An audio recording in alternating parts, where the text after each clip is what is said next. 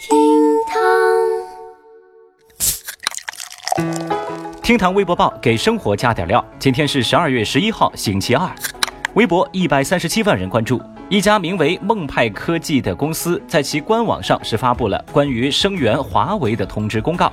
公告表示说，公司所有的相关产品设计优先使用华为海思的芯片方案。员工个人购买华为和中兴手机，公司给予市场价格百分之十五的补贴；如果购买苹果手机，按照市场价，公司将给予百分之百的处罚。公司的办公设备连同员工购车均停止采购美国品牌。这个消息啊，在微博上引起了极大的争议。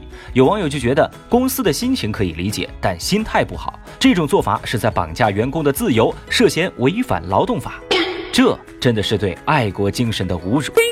甚至呢，有网友直接 diss 到说：“哎，那你看看啊，安卓系统、手机、电脑芯片，甚至互联网都是别人家发明的，要不然你也考虑别用这些东西了呀。”最后呢，小雨注意到，在评论区点赞最高的评论是这样的：“人家公司好歹有抵制美国行为的心，你们在这骂，有什么资格呀？”哎呦，这个评论呐，那真是吓得小雨话都不敢说了。嗯，我就是觉得吧，奖励是可以的，那惩罚是不是可以算了呢？各位看官，你们对这事儿又是怎么看的呢？欢迎在评论区留言，来谈谈你的看法哦。微博五十五万人关注，有数据显示，大学毕业生对新一线城市，比如杭州、天津、南京等地的就业满意度趋近，甚至是高于一些传统的一线城市。有人就说，大家对于北京的执念不那么深了。此外呢，年轻人找工作也不再只是问工资有多少，而会专注于有没有员工活动的场所呀，有没有健身房和下午茶呀，工作氛围到底怎么样啊，领导好不好相处等等。有媒体呢就把这份调查总结为：九五后们认为工作开心要比工资更加重要。对此呢，微博网友们不淡定了，有人就说：开心很重要，那岂不是呃穷开心吗？你们家里是有矿吧？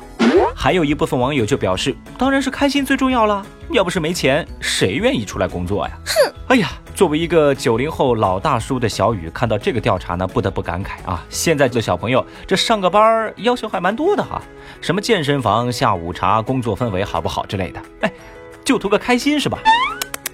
哎，那我呢就比较简单了啊，只要工资足够高，哎，我是可以不开心的啊。微博三十一万人关注。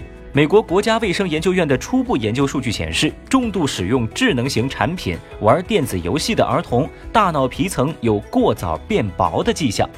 研究报告还显示，每天盯着屏幕超过两小时的孩子，语言和推理考试表现较差。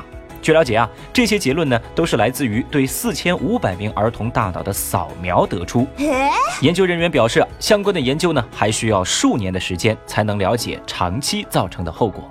或许呢，这个研究结果会让很多的家长禁止孩子们过早的使用手机、平板。不过呢，我只是想弱弱的说一句啊，呃，麻烦还是留几个小朋友，呃，带我上黄金，好不好？说正经的啊，呃，为了您和他人的健康呢，请不要过度的使用手机。这种事儿啊，让我来。最后，我们再来看一下十号微博热搜榜的其他情况。最近，六十五岁的演员濮存昕在接受媒体采访时表示。我自己演的东西啊，没人看，影视作品没有自己的机会。这个呢，主要和当下电影和电视剧的生态有关。濮存昕表示啊，在舞台上很安心，有一个庙门就够了，直言不想被骚扰、被捉弄。有八十六万微博网友关注到此事。在贵州贵阳，罗女士与刘先生再婚之后啊，觉得刘先生性格古怪，也不够关心自己，两个人呢协议分手。但是啊，刘先生觉得罗女士烧的一手好菜，心思细腻，人又勤快，不想跟她分开。最终呢，经过法官的调解，双方同意离婚。有八十五万微博网友支持罗女士离婚。在十二月十号，三星在中国宣布和潮牌 Supreme 合作。不过在发布会后呢，网友纷纷表示：“哎呀，这发布会上宣布的 Supreme 貌似是个冒牌货呀。”最后呢，三星回应说：“我们所联名的所谓假的 Supreme 是意大利的 Supreme。”绕来绕去，我反正已经晕了啊！这事儿呢，经过三次反转，有一百三十二万微博网友强势围观。听堂微博报，下期节目接着聊。